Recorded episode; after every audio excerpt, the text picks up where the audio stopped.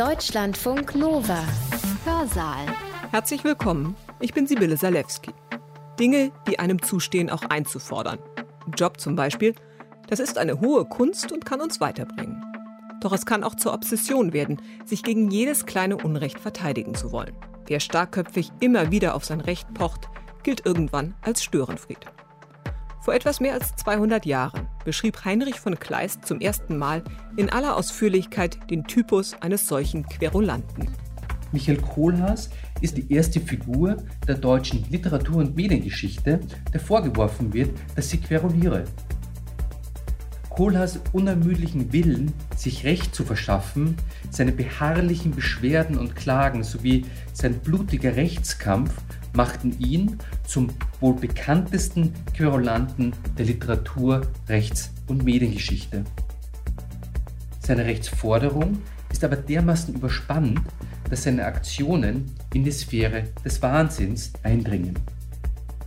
Die Ärzte und Ärztinnen sprechen heute nicht lediglich vom paranoiden Wahnsinn oder vom paranoiden querulanten Wahnsinn, sondern auch vom sogenannten Michael Kohlhaas-Syndrom. Michael Kohlhaas begehrt auf gegen Unrecht, das er erfahren hat. Er verteidigt sich unermüdlich, schreibt Petitionen, hängt Plakate auf und treibt seinen Kampf schließlich so weit, dass er am Ende zwar sein Recht zugesprochen bekommt, er aber zugleich zum Tode verurteilt wird und sein Leben verliert. Michael Kohlhaas ist eine literarische Figur aus dem vordigitalen Zeitalter, die bemerkenswert aktuell ist. Warum Kleists Novelle bis heute so stark nachwirkt, das erzählt Rupert Garderer in seinem Vortrag hier bei uns im Hörsaal. Er ist Literaturwissenschaftler und hat gerade ein Buch über das Querulieren veröffentlicht. Wir können von der Geschichte des Pferdehändlers Kohlhaas viel lernen, sagt Garderer, über unser heutiges Rechtssystem, über Kommunikationsformen und psychiatrische Diagnosen.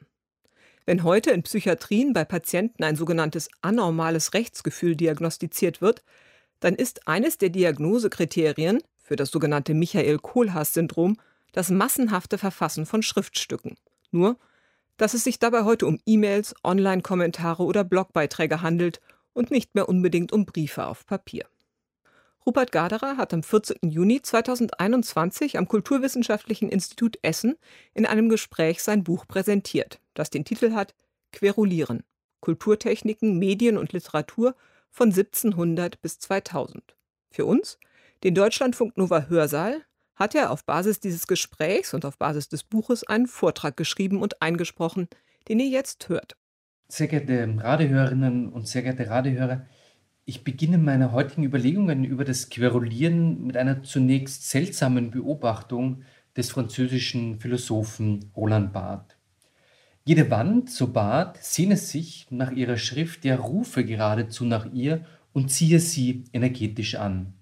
Für Barth ist die beschriebene Wand ein Schriftraum, in dem das dialektische Verhältnis von Sehen und Gesehenwerden aufgehoben ist. Nicht nur Menschen erblickten eine Schrift auf der Mauer, sondern auch die Schrift erblicke ihre Betrachter. Einerseits wird hier die Wand als eine mediale Möglichkeitsbedingung des Schreibens aufgefasst. Andererseits wird die Aufmerksamkeit von den schreibenden Personen auf die Schreibwerkzeuge gelenkt. Man könnte auch sagen, dass die Wand ein Vermögen besitzt, die Schrift in ihren Band zu ziehen und als potenzieller Schriftträger eine unwiderstehliche Kraft auf die Schrift und die Schreibenden ausübt. Genauso wie in anderen Großstädten lassen sich auch in Berlin unzählige beschriebene Mauerwände finden. Aus dieser Masse sticht jedoch eine Mauer hervor, die eine beabsichtigte oder unbeabsichtigte Vielschichtigkeit besitzt und den Ausgangspunkt meiner Überlegungen bildet. Auf dieser alten Friedhofswand in der Golsener Straße in Berlin-Kreuzberg wurde eine Aussage auf die brüchige Oberfläche einer Mauer geschrieben. Es ist kein Tag, kein Throw-up und kein Piece, das mit einer Spraydose gesprüht wurde, sondern eine Anmerkung, die mit einem groben Pinsel und weißer Farbe aufgetragen wurde. Auf dieser Mauerwand kann man den Satz lesen, ich verschaffe mir Recht. Die Inschrift artikuliert einen empfundenen Rechtsaufschub, der besagt, dass das Recht noch nicht eingetreten ist. Was hier in Szene gesetzt wird, ist die Materialität des Schreibens und eine politische Aussage. Betrifft diese erste Beobachtung einen medientheoretischen Aspekt, so lässt sich ebenso feststellen, dass an der niedergeschriebenen Rechtsformel die Literatur partizipiert. Bevor die Inschrift auf der Mauer lesbar wurde, musste sie eine Passage durchqueren. Zumindest liegen dies die unterstrichenen Initialen, die unter der Rechtsformel eingefügt wurden, nahe. Die Initialen M.K. sind die Abkürzungen von Heinrich von Kleists Protagonisten Michael Kohlhaas in der gleichnamigen Novelle aus dem frühen 19. Jahrhundert. Das textuelle Versatzstück Ich verschaffe mir Recht stammt Wort für Wort aus jener Szene, in der Michael Kohlhaas seine Frau Lisbeth darüber aufklärt, dass er den Plan verfolgt, bis zum Souverän zu gelangen. Dort wolle er sich Recht verschaffen. Zitat aus der Novelle. Der Herr selbst, weiß ich, ist gerecht. Und wenn es mir nur gelingt, durch die, die ihn umringen, bis an seine Person zu kommen, so zweifle ich nicht, ich verschaffe mir Recht und kehre fröhlich, noch ehe die Woche verstreicht, zu dir um meinen alten Geschäften zurück. Zitat Ende. Bekanntlich wird der Rosshändler Kohlhaas lange Zeit das Angesicht des Souveräns nicht erblicken und als er es erblickt, wird er in Berlin zum Tode verurteilt. Der Grund seines Märtyrertodes besteht in seiner beharrlich ausgesprochenen Forderung nach Recht. Ihm wird zwar sein Recht zugesprochen, dafür aber sein Leben abgesprochen. Kohlhaas unermüdlichen Willen, sich Recht zu verschaffen, seine beharrlichen Beschwerden und Klagen sowie sein blutiger Rechtskampf machten ihn zum wohl bekanntesten Querulanten der Literatur, Rechts- und Mediengeschichte. Unser heutiges Wissen über das Querulieren, also das starrköpfige auf sein vermeintliches oder tatsächliches Recht pochen, unser heutiges Wissen über das Querulieren ist zutiefst mit dieser rund 200 Jahre alten Novelle verbunden. In den nächsten knapp 40 Minuten wird es darum gehen, die Karriere des Typus des Querulanten nachzuzeichnen und die enge Verzahnung zwischen Medien, Literatur und Recht aufleuchten zu lassen. Dabei ist mein Vortrag in insgesamt drei kurze Abschnitte gegliedert. Erstens wird es darum gehen, jene Medien- und Kulturtechniken zu beschreiben, die um 1800 daran Anteil hatten, dass der Querulant als ein juristisch-bürokratischer Typus erfunden wurde. Kleist waren die verwaltungstechnischen Diskussionen über das exzessive Beschweren, also das Querulieren, bekannt, setzte sie aber nun in seiner Novelle in einen anderen Kontext. Genau dies hatte beträchtliche Auswirkungen für die zukünftige Beobachtung des Querulierens in der Psychiatrie, Rechtswissenschaft oder im allgemeinen Leben. Zweitens steht das Querulieren in einer engen Beziehung zu Informationen, nämlich in dem Sinne, dass Informationen gespeichert, übermittelt und gelöscht werden. Der Rechtskampf des Querulanten betrifft nicht lediglich eine körperliche Ebene, sondern auch den Bereich des Sendens und Empfangens von Nachrichten. Drittens und letztens lässt sich beschreiben, wie die Psychiatrie und Rechtswissenschaft die Novelle für ihre Diagnose und Beurteilung von Querulanten sich aneignete. Bei Michael Kohlhaas handelt es sich um eines der seltenen Beispiele, an denen gezeigt werden kann, inwiefern literarisches Wissen in andere Felder ausstrahlt und nicht lediglich ein bildungsbürgerlicher Reflex ist. Heinrich von Kleists Novelle über einen geprellten Rosshändler reflektiert, und damit komme ich zu meinem ersten Abschnitt von den insgesamt drei Abschnitten. Kleists Novelle reflektiert unvergleichlich rechtstheoretische, staatspolitische Standpunkte, fasst diese anachronistisch zusammen und entwirft dem Protagonisten schonungslos unterschiedlichen Rechtsvorstellungen. Das Federrecht, das protestantische und katholische Kirchenrecht oder das Natur- und Widerstandsrecht begleiten und verfolgen den Rosshändler während seines Rechtsstreits wie sein eigener Schatten. Ausgehend von dieser Pluralität der Rechtsvorstellungen wurde mehrfach darauf hingewiesen, dass Kleist die Rechtsphilosophie des Absolutismus, der Aufklärung und der Romantik dass Kleist also diese Rechtsvorstellungen literarisch aufnahm und reflektierte. Die kontrastierende Gegenüberstellung und gleichzeitige Vermischung dieser unterschiedlichen Rechtsauffassungen sind sicherlich ein Grund dafür, dass die Novelle ein zentraler Bezugspunkt in der Recht- und Literaturforschung wurde und sie in den Kanon der nordamerikanischen Law and Literature Forschung aufgenommen wurde. Es wurde in Deutschland von Seiten der Rechtswissenschaft sogar die Forderung erhoben, dass angehende Juristen und Juristinnen die Erzählung als Pflichtstoff in juristischen Anfängervorlesungen studieren müssten, um bessere Juristen und Juristinnen zu werden. Betrachtet man die Erzählung genauer, dann erkennt man, dass Kleist das kommunikative Handeln und dessen Störanfälligkeit thematisiert. Kleist eröffnet zu Beginn der Novelle einen Schauplatz, könnte man sagen, in dessen Zentrum ein Konflikt entwickelt wird. Bekanntlich zahlt Kohlhaas zwar bei seiner 18. Grenzüberquerung von Brandenburg nach Sachsen an den Zollwärter eine erforderliche Summe zum Passieren des Schlagsbaums, er weigert sich aber, einen angeblich notwendigen Passschein beim Schlossvogt zu lösen.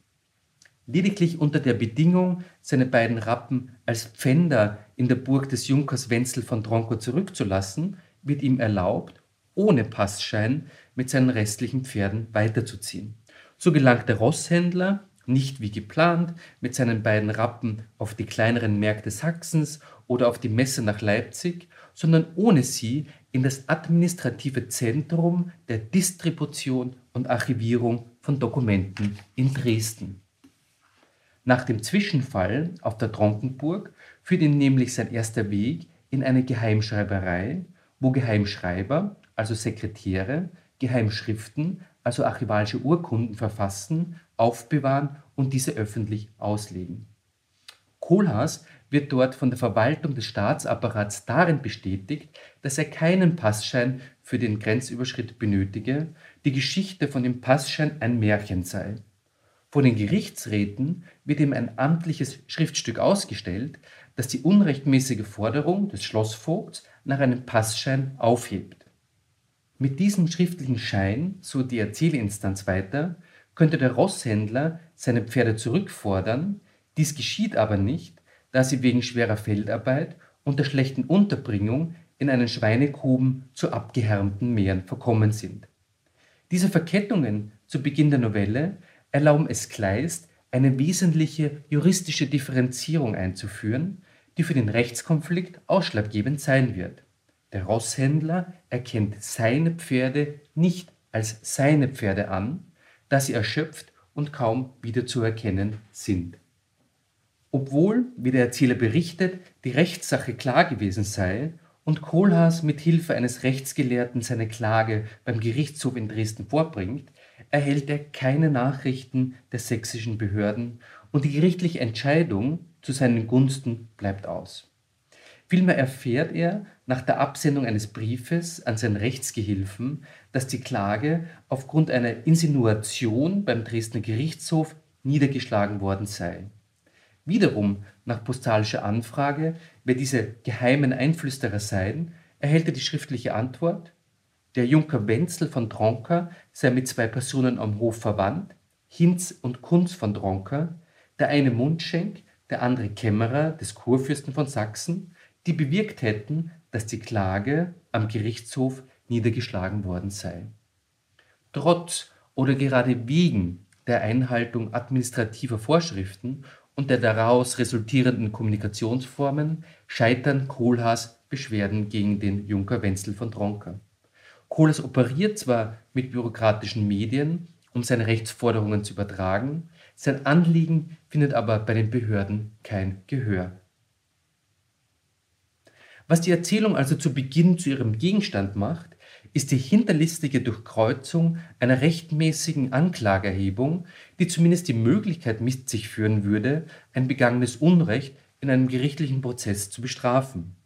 Dieses Recht wird dem klagenden Briefeschreiber jedoch verwehrt, es wird schlicht aufgehoben. Aufgehoben, da die hinterlistige und dekadente Vetternwirtschaft die bürokratischen Kanäle sowohl in Sachsen als auch in Brandenburg kennt. Man könnte hier sagen, dass sie diese bereits parasitär besetzt hat und alle Informationen aufhält und abzweigt, die nämlich ihre entfaltete Macht demontieren könnten. Der weitere Verlauf der Novelle basiert auf diesem Streit und Zank über die Rappen, wobei Kleist etwas aufruft, das man als einen institutionellen Machtreflex beschreiben kann. Der korrupte Verwaltungsapparat behauptet nämlich, dass er durch Schriftstücke eines mutwilligen und boshaften Klägers in seiner Arbeit behindert werde. Der Gerichtshof in Dresden legt also ein falsches Zeugnis ab, demzufolge es sich bei Kohlhaas um einen nörgelnden und unliebsamen Beschwerdesteller handelt, der die Arbeit der Justiz behindere. Zitat aus der Novelle Michael Kohlhaas. Die Resolution lautete, er, Michael Kohlhaas, sei nach dem Bericht des Tribunals in Dresden ein unnützer Querulant. Der Junker, bei dem er die Pferde zurückgelassen, halte ihm dieselben auf keine Weise zurück. Er möchte nach der Burg schicken und sie holen oder dem Junker wenigstens wissen lassen, wohin er sie ihm senden solle. Die Staatskanzlei aber auf jeden Fall mit solchen Plackereien und Stänkereien verschonen.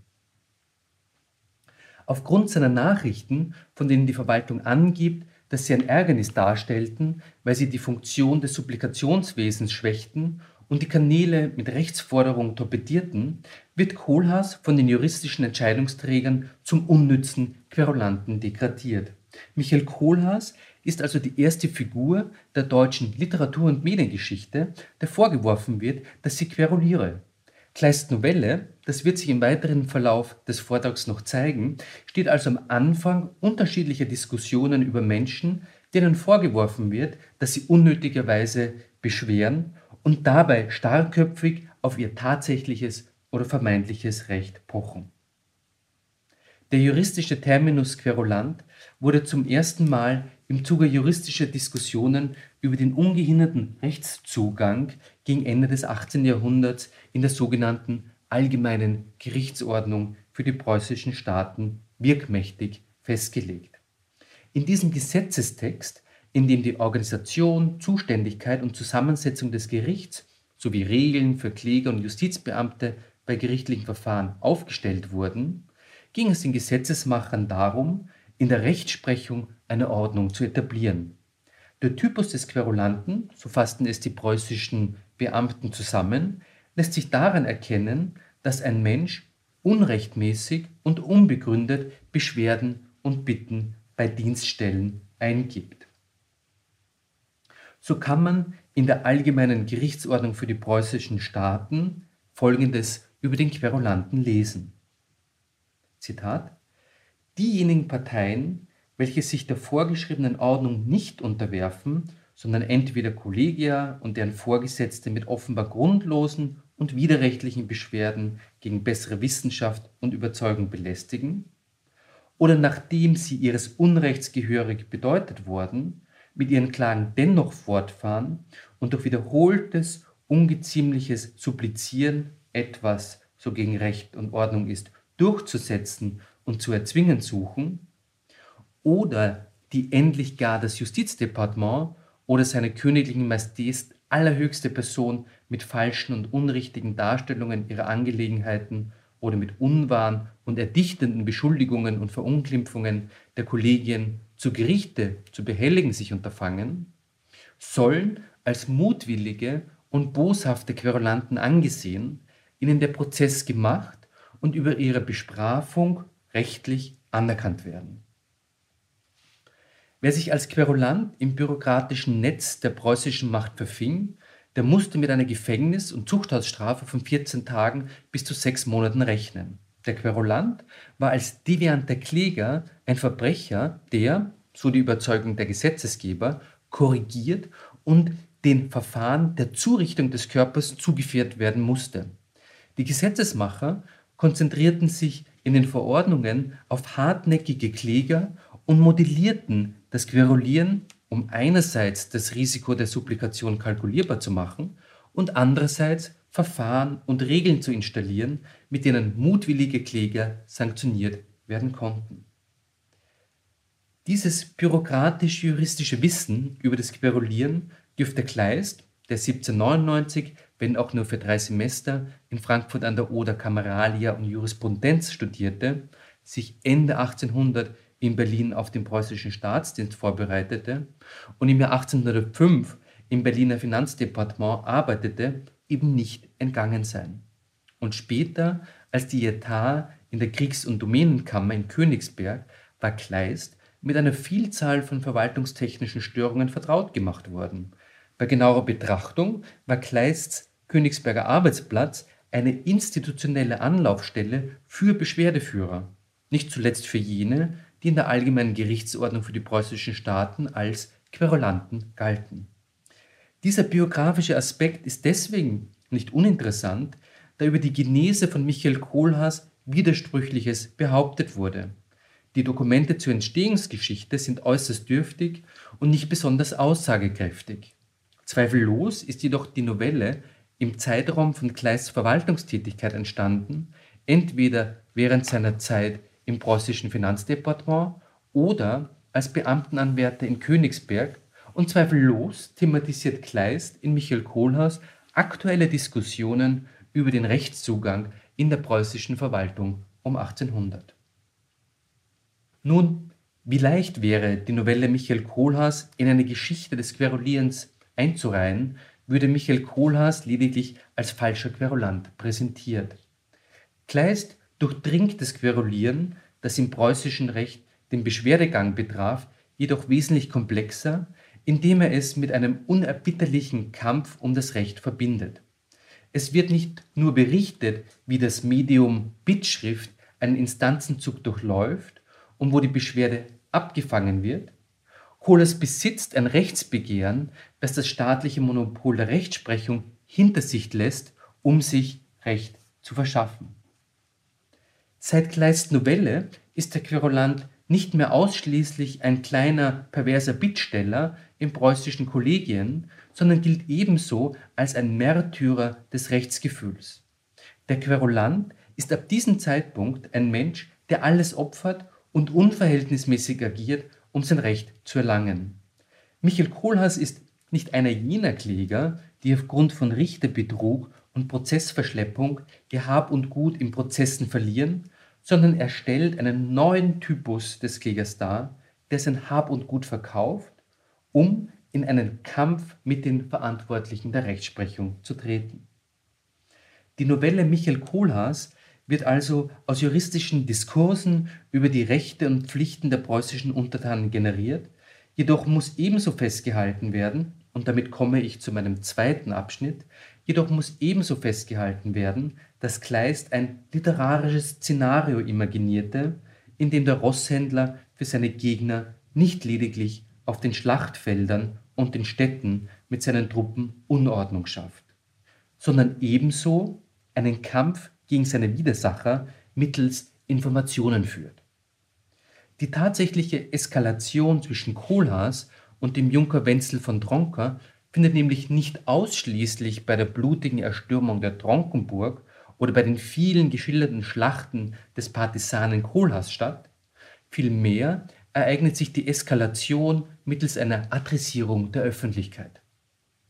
Vor dem historischen Hintergrund dass die Einheit stiftende Kraft Preußens sich in der Zeit der Niederschrift der Novelle Michael Kohlhaas vom Landrecht auf die Administration verlagerte, beschreibt Kleist die Gefahr einer korrupten Bürokratie. Dies wird nicht alleine zu Beginn der Erzählung beschrieben, also bei dem bereits erwähnten Rechtsinstanzenzug des Rosskamms, sondern bestimmt auch die weitere Informationspolitik im Kampf zwischen der inneren Verwaltung des sächsischen Staatsapparats und dem Rosshändler. Denn Kohlhaas setzt auch nach Erhalt der ersten Resolution weiterhin Schriftstücke auf, weil er Genugtuung für die erlittene Kränkung, Gerechtigkeit für seinen Diener Herse und Rechtssicherheit für seine Mitbürger einklagen will. Dies treibt das Wuchern und Sprießen von Schriftstücken sowohl an die staatliche Behörde als auch von dieser voran. Genauer beginnt Michael Kohlhaas mit seinem Geschäft der Rache einen Informationskrieg, der den Zweck hat, ein Rauschen in den öffentlichen Übertragungskanälen der sächsischen Bürokratie zu produzieren. So wird ein Mandat, das Kohlhaas selbst aufsetzt, nicht lediglich an den Junker Wenzel von Tronka gesendet, sondern durch Zitat Reisende und Fremde, Zitat Ende, in der Gegend verteilt. Außerdem werden Plakate und Bandate von Kohlhaas in Wittenberg an den Zitat Türpfeiler einer Kirche, Zitat Ende, und an den Zitat Ecken des Rathauses, Zitat Ende, angebracht. Dies unternimmt der Medienarrangeur Kohlhaas mit dem Ziel, nach seiner Brandschatzung den Zorn der Bevölkerung nicht auf ihn, sondern gegen den Junker Wenzel von Tronka zu richten. Aufgrund dieser Informationspolitik wird der Junker Wenzel von Tronka von der Bevölkerung als Zitat Blutigel, Zitat Ende, Menschenquäler und Landplager, Zitat Ende, genauer als Verderben von Sachsen bezeichnet und körperlich von einer aufgebrachten Masse von Bürgern attackiert. Dies konnte geschehen, weil Michael Kohlhaas strategisch Informationsverteiler besetzt und eine bereits vorhandene Infrastruktur nutzt bzw. diese mit seinen Akteuren aufbaut, um anlassgebunden und ereignisabhängig Informationen zu verteilen. So findet eine weitere Auseinandersetzung in Leipzig nicht bloß körperlich statt, das heißt als Kampf auf den Schlachtfeldern zwischen den Knechten des Racheengels und den Soldaten des Kurfürsten. Ein Kampf spielt sich auch auf der Ebene der zirkulierenden Blätter ab. Bei der Frage, wo der flüchtende Junker Wenzel von Tronka versteckt sei, lassen die systemstabilisierenden Beamten des Magistrats in den umliegenden Dörfern von Leipzig Deklarationen anheften, dass er nicht in der Pleißenburg in Dresden sei. Der agitatorische Rosshändler Kohlhaas wiederum lässt in Zitat ähnlichen Blättern Zitat Ende verbreiten, er sei genau dort. Mit dem Übertragungsmedium gelingt es dem Flugpublizisten Kohlhaas, eine gewisse Periodizität und Aktualität seiner Nachrichten zu gewährleisten. Genauer müsste man hier von Nachrichten sprechen, die allgemein zugänglich gemacht und kalkuliert adressiert werden, um die Menschen davon zu überzeugen, dass Kohlhaas Unrecht widerfahren ist.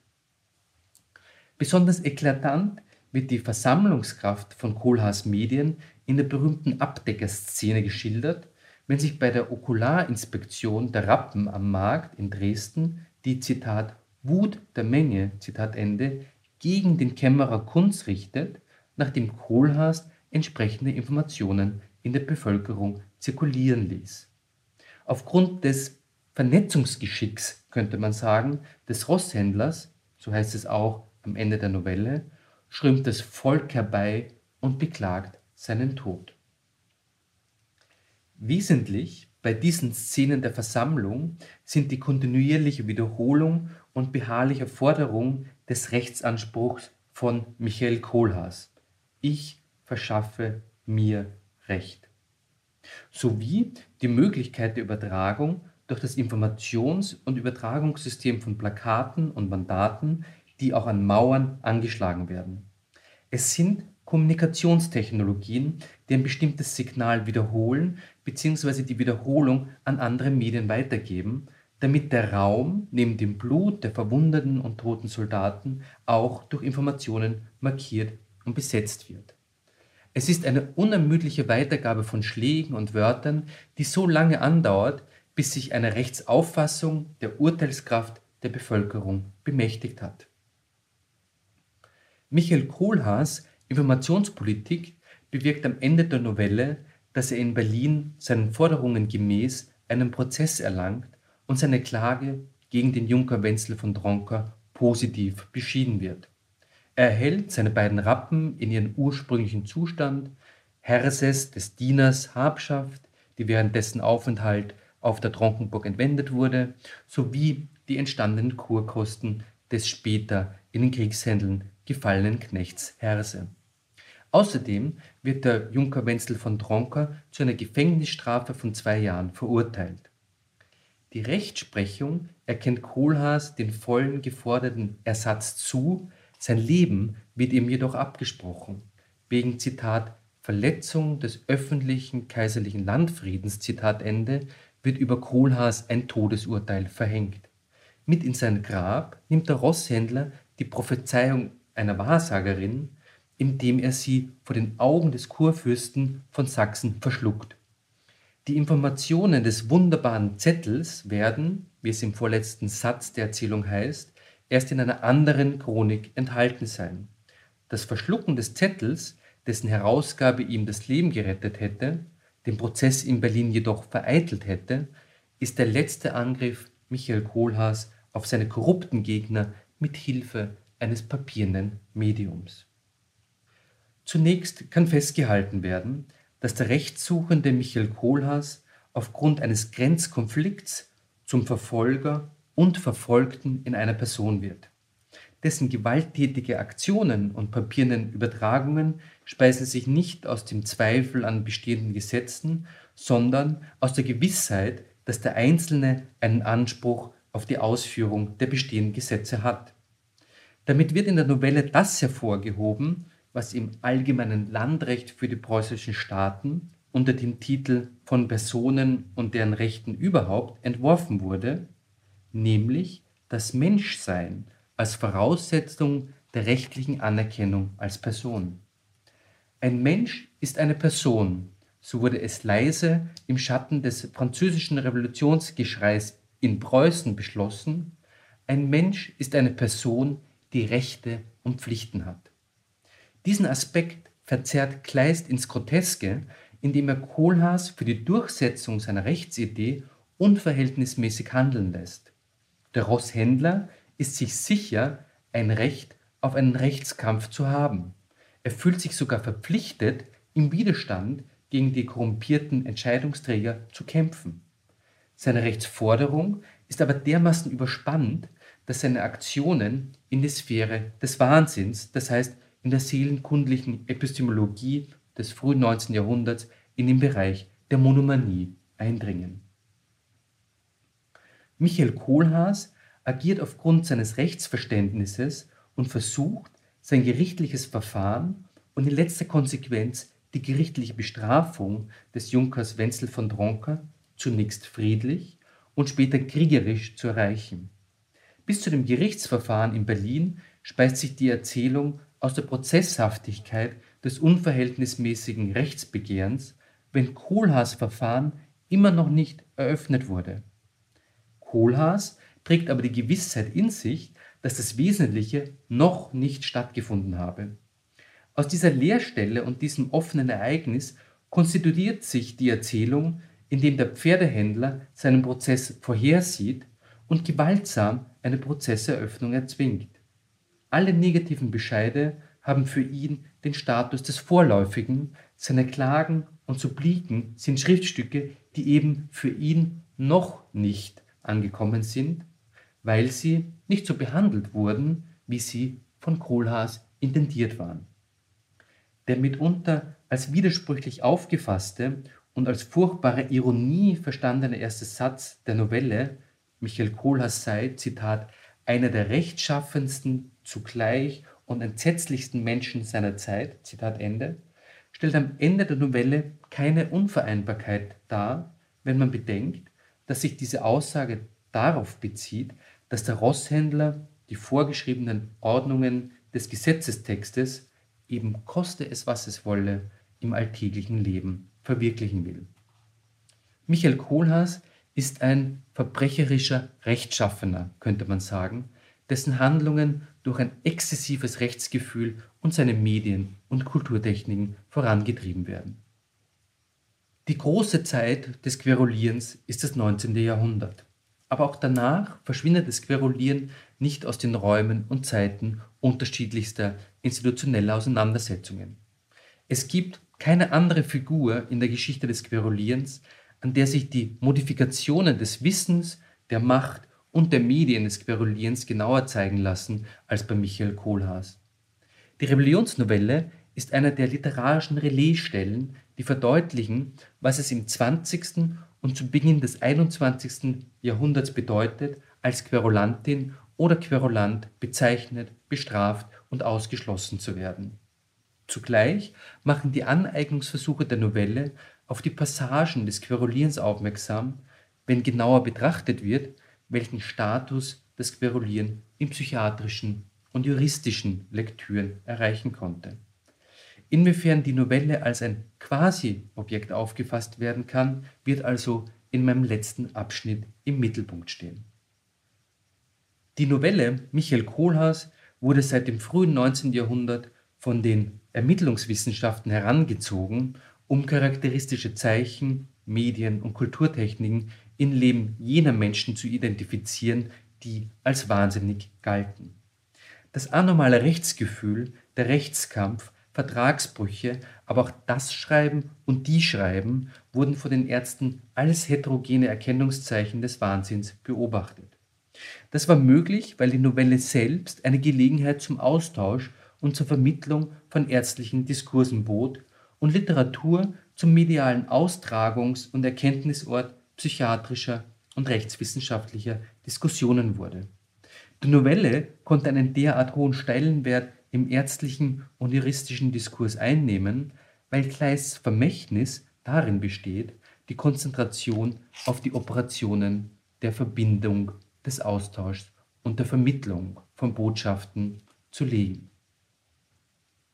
Als Psychiater zur Mitte des 19. Jahrhunderts anfingen, Michael Kohlhaas zu lesen und die Novelle ihre Anziehungs- und Ausstrahlungskraft entfaltete, wurde das literarische Rechtsgeschehen als ein Funktionselement der Krankheitslehre eines Krankheitsbildes verankert, das eben seit dem späten 19. Jahrhundert auf den Namen querulanten Wahnsinn hört. Die Ärzte lasen die Novelle, um die Symptome ihrer Patienten lesbar zu machen. Der in dieser Hinsicht bekannteste Psychiater ist sicherlich Richard von Kraft-Ebbing. Kraft-Ebbing installierte die Novelle in seiner Krankheitslehre als eine historische Referenz, um zu argumentieren, dass der Querulantenwahnsinn um 1800 eine Seltenheit gewesen, um 1900 hingegen als ein Zitat moderne Irre sein Zustand Zitat Ende gelten muss. Das Querulieren ist hier, und das ist das Fatale an dieser und einer Vielzahl anderer psychiatrischer Lektüren dieser Zeit, nicht bloß ein Konflikt des Rechtsgefühls nach einem Rechtsbetrug, sondern das Querulieren ist ein Wahnsinn, der durch eine Demokratisierung der Gesellschaft in der K&K-Monarchie erwachsen sei. Schuld an der Entstehung und Verbreitung des Querulantenwahnsinns sei, laut Kraft-Ebing, der moderne Rechtsstaat, das heißt die Gleichheit vor dem Gesetz, die Einführung von mündlichen und öffentlichen Gerichtsverfahren und die Rechtskenntnisse der Bevölkerung. Diese seien dafür verantwortlich, dass die in der Vergangenheit seltene Erkrankung sich inzwischen vervielfacht habe. Mit dieser literaturhistorisch kodierten Diagnose konnte eine psychiatrische Rückdatierung begonnen werden, um auf die für die Psychiatrie virulente Präsenz wahnsinniger und gefährlicher Nachfahren von Michael Kohlhaas im alltäglichen Leben nun hinzuweisen. Und es war auch die Grundlage dafür, um Sanktionsbefugnisse einzufordern. Dies trifft zumindest ebenso für die Lektüren der wohl bekanntesten Psychiater um 1900, Gustav Aschaffenburg, Max Köppen oder Eugen Bleuler zu. Ich will Sie, äh, meine sehr geehrten Radiohörerinnen und Radiohörer, am Ende meines Vortrags lediglich auf eine Entwicklung aufmerksam machen, die mir genuin für die gegenwärtige Auseinandersetzung mit dem Querulieren erscheint. Die psychiatrische Referenz auf die Novelle ist heute Teil eines kanonischen Wissens geworden und fehlt in Lehr- und Handbüchern der forensischen Psychiatrie selten. Bis heute ist die Novelle integraler Bestandteil psychiatrisch-forensischer Diskussionen. Der subalterne Rosshändler Kohlhaas, den Kleist zunächst als Supplikanten, der um sein Recht bittet, anlegte, ist im Basiswissen der Psychiatrie in den letzten Jahren zum, Zitat, Rechtsparanoiker geworden. Die ästhetisch-literarische Figur wurde im psychiatrischen Register behalten, weil auch gegenwärtig davon ausgegangen wird, dass die Literatur die psychische Erkrankung vor der Institutionalisierung der Psychiatrie beschrieb.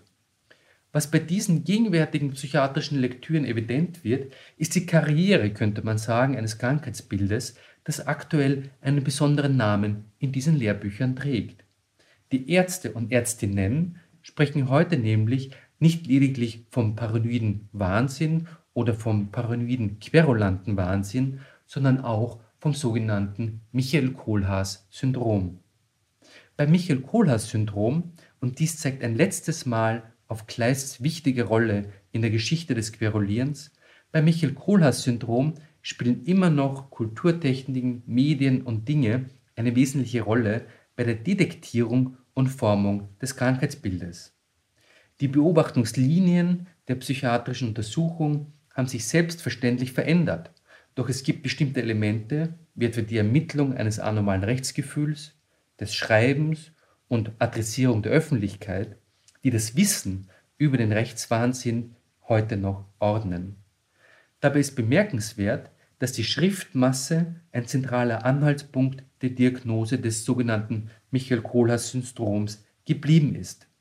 Selbst unter den sich ändernden medialen Bedingungen, von der Handschrift über die Schreibmaschine bis zu elektronischen Textprogrammen und sozialen Medien, konzentriert sich das psychiatrische Erkenntnisinteresse auf das handschriftliche oder typografische Schriftbild und die Dokumente en masse sowie die Internetaktivität von Menschen, die als Querulanten und Querulantinnen bezeichnet werden.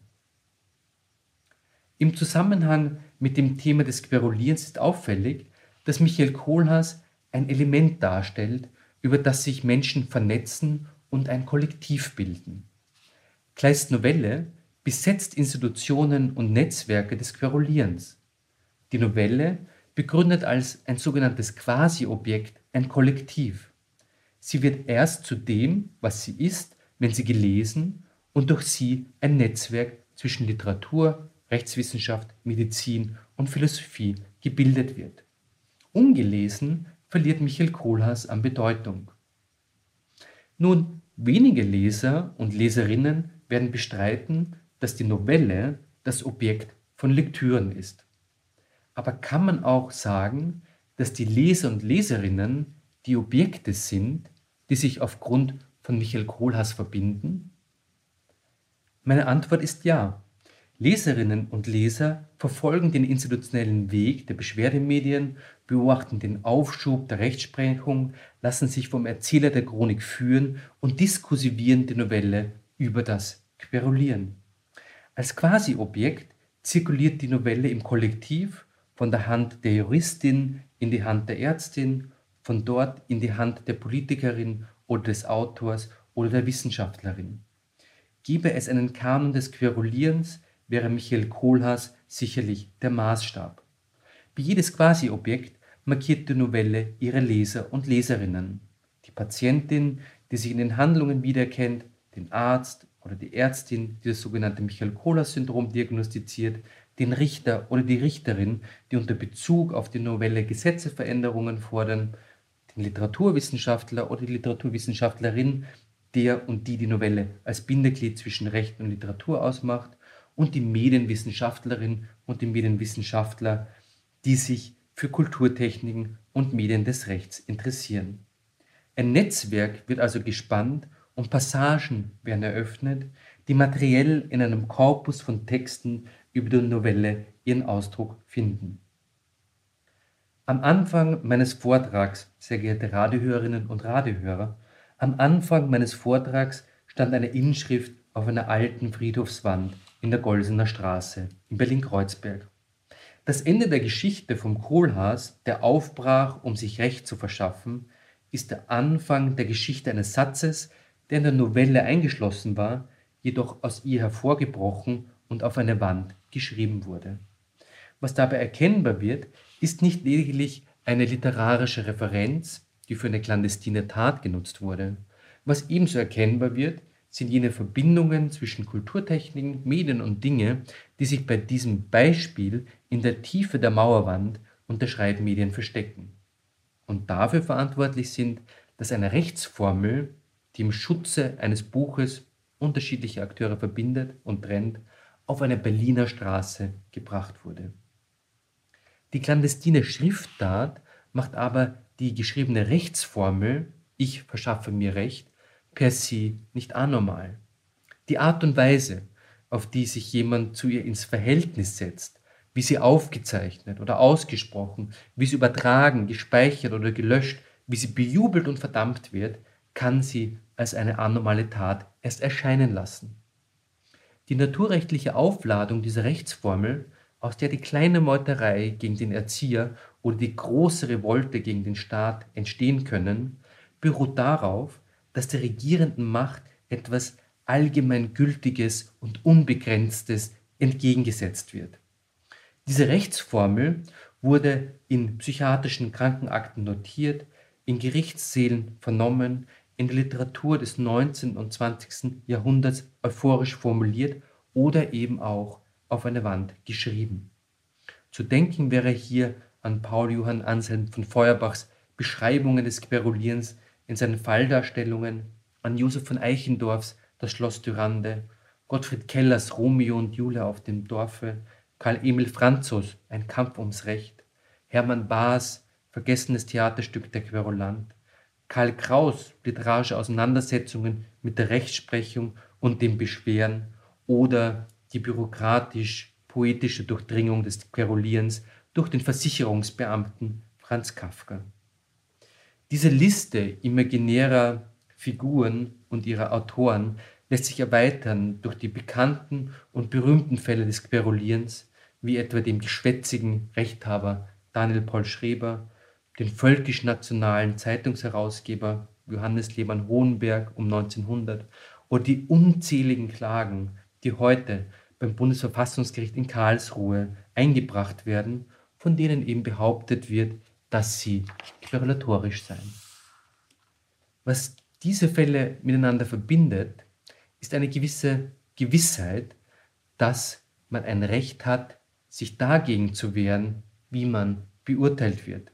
Sich also dagegen zu wehren, dass man aufgrund von Beschwerden körperlich bestraft wurde und sich dagegen zu wehren, dass einem die Möglichkeit entzogen wird, sich zu beschweren. Diese Kritik und damit bedanke ich mich für Ihre Aufmerksamkeit. Diese Kritik, die in unzähligen Briefen an Gerichte niedergeschrieben wird, diese Kritik ist eine Wahrheitsgenerierung und lässt sich als eine Dynamik beschreiben, die eine Zielrichtung verfolgt. Diese Zielrichtung besteht darin, mittels des Bezugs auf das Recht und mit der Ausstattung von Medien des Rechts eine Wahrheit für sich in Anspruch zu nehmen. Das war der Literaturwissenschaftler Rupert Garderer über die Figur des Querulanten Michael Kohlhaas. Garderer hat am 14. Juni 2021 am Kulturwissenschaftlichen Institut Essen in einem Gespräch sein neues Buch über das Querulieren in der Literatur vorgestellt. Auf der Grundlage dieser Veranstaltung hat er den eben gesendeten Vortrag für den Deutschlandfunk Nova Hörsaal geschrieben und eingesprochen. Deutschlandfunk Nova Hörsaal. Samstag und Sonntag um 18 Uhr. Mehr auf deutschlandfunknova.de.